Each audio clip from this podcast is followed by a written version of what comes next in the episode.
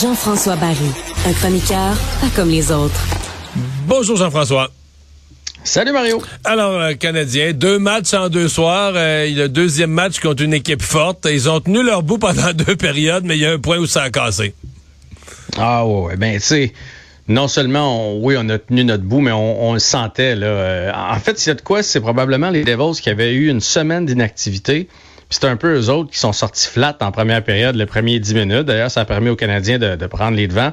Mais après ça, on a senti la patinoire était de même. C'était une question de temps avant que les Devils et, ils finissent par marquer. Là.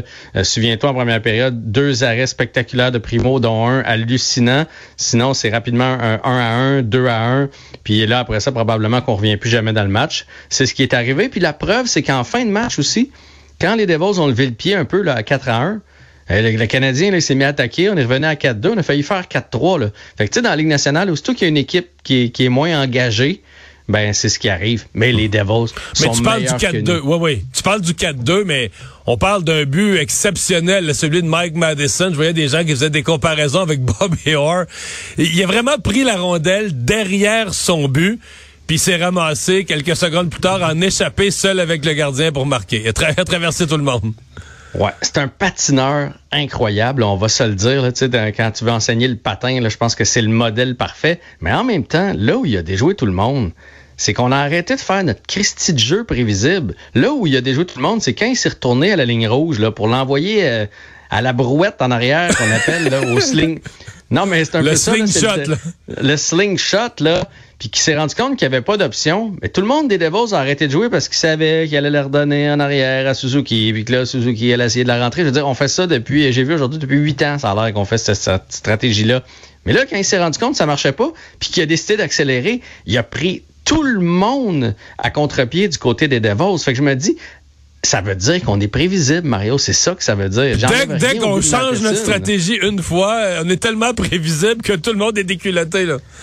C'est drôle parce que écouté Olivier Renard hier, puis là, je, tu vas dire, il n'y a pas rapport avec le Canadien, mais il, expliquait que oui, les joueurs ont critiqué euh, l'Assada, mais il a dit, à un moment donné, sur le terrain, quand tu vois que la stratégie fonctionne pas, c'est à toi, surtout si tu es un leader puis un vétéran, à faire OK, ça marche pas, je vais faire autre chose. C'est bien beau le plan de match décidé avec des, des O puis des X. Là, je comprends, mettons, au football, qu'on peut pas faire ça parce que s'il y en a un qui décide d'improviser, le reste fout le camp. Mais sur une patinoire, si tu sais que tout le monde s'attend à ce que tu redonnes à Suzuki en arrière, ben fais d'autres choses puis tu vas provoquer de quoi. Puis c'est ce qui est arrivé, euh, c'est ce qui est arrivé hier.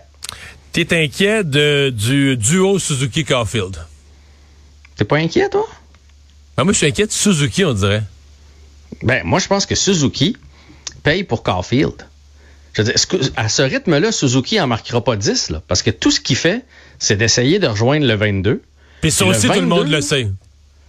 Tout le monde le sait. Quand on parle de changer le jeu, s'il peut lancer un peu euh, Suzuki, ça va ouvrir les lignes de passe. Et Caulfield, lui, ne le rejoint jamais. Hier, deux fois, il y a eu des, semi deux contre un. Caulfield a lancé, là. Il a jamais essayé de la passer de l'autre côté à Suzuki. Puis je dis pas qu'il faut pas qu'il lance.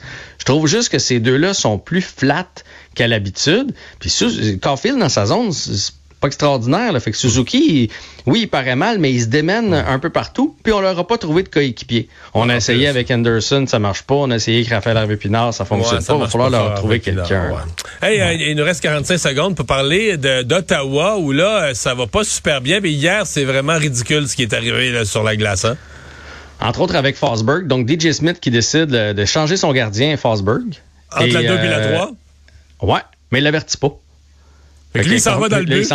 Il s'en va, dans le but. Puis là, il y a un des joueurs des sénateurs qui va le voir. Il fait écoute, euh, c'est parce que le coach vient de me dire c'est pas toi qui pars la troisième. Euh, faut que tu retournes au banc. Puis là, il donne une petite tape, tout ça, parce qu'il voit bien que le gardien fait comme quoi? Il m'a pas averti entre la 2 puis la 3. Fait que là, c'est filmé. En plus de ça, ça paraît encore plus mal. Puis c'est insultant pour les gardiens. DJ Smith, là, ça fait un petit bout de temps que tout le monde dit qu'il est, est sur le bord de sauter avec la fiche qu'il a puis l'équipe qu'il a. Ouais, les attentes sont élevées puis les résultats sont pas mal. Là. Hey, à demain.